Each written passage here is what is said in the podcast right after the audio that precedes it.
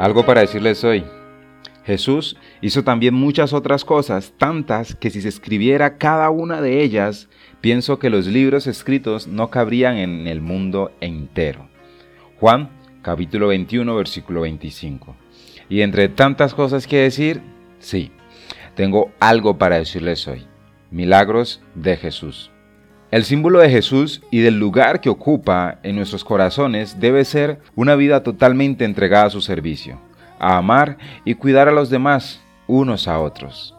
Amados oyentes, bienvenidos a un nuevo capítulo de Algo para decirles hoy. Hoy les comentaré brevemente algunos milagros de Jesús. He podido comprender en este caminar con Jesús que Él todo lo hace con un propósito. Mi Señor no obra de casualidad ni por si las moscas. Él no vino a morir de casualidad.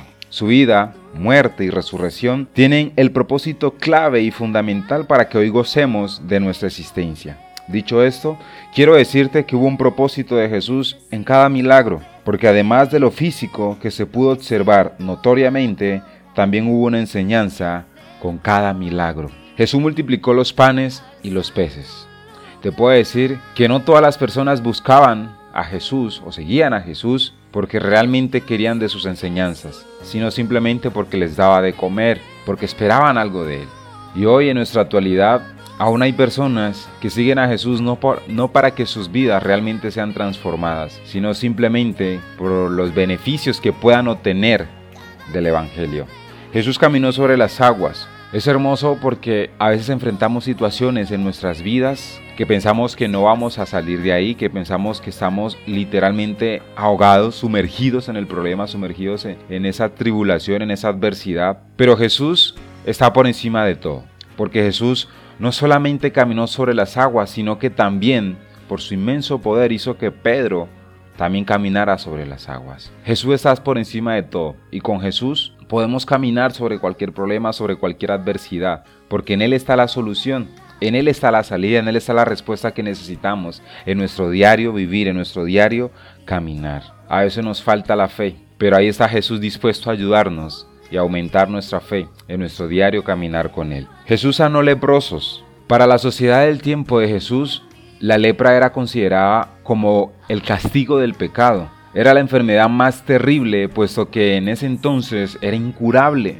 El leproso vivía alejado de la sociedad en cuevas y descampados, fuera del mundo de los sanos. Y en una ocasión un leproso se le acerca a Jesús, humillándose delante de él. Le dice, Señor, si quieres, puedes limpiarme. Jesús le dice, si quiero, sé limpio. Te puedo decir que Jesús siempre va a estar dispuesto a hacer un milagro en tu vida. Jesús siempre va a estar dispuesto a obrar en tu vida. En otra ocasión, Jesús sana a diez leprosos, pero solo uno se devolvió a darle las gracias. Y como lo mencioné, hay personas que solo buscan a Jesús para que les sane. Pero te puedo decir, amado oyente, que además de la sanidad física, también está la sanidad del alma. Y Jesús también quiere sanarte del alma, no solamente físicamente, sino también tu corazón. Jesús quiere que también seas sano de tu corazón. Jesús sanó ciegos, liberó endemoniados, paralíticos. Y como lo leía al principio, Jesús hizo también muchas otras cosas, tantas que si se escribieran en cada una de ellas, pienso que los libros escritos no cabrían en el mundo entero. Juan capítulo 21, versículo 25. Jesús quiere orar en tu vida. Jesús quiere hacer cosas maravillosas en tu vida. El mismo Jesús que creó el universo, que cuando estuvo en la tierra hizo cosas asombrosas, maravillosas, que todos se admiraban de él es el mismo Jesús que tenemos hoy. Es el mismo Jesús que te invito a conocer, a seguir. Durante todo este mes de abril, y aún me queda un capítulo más, les he podido hablar de algunas cosas de Jesús, que sé que faltaron un par más por decir, muchas más por decirles, pero este mismo Jesús quiero que tú conozcas, que vino a salvarte, que vino a rescatarte. Amados oyentes, eso tenía para decirles hoy. Gracias por escucharme. Dios los bendiga grandemente. Feliz y bendecido resto de semana. Soy B. Jones y esto fue algo para decirles hoy.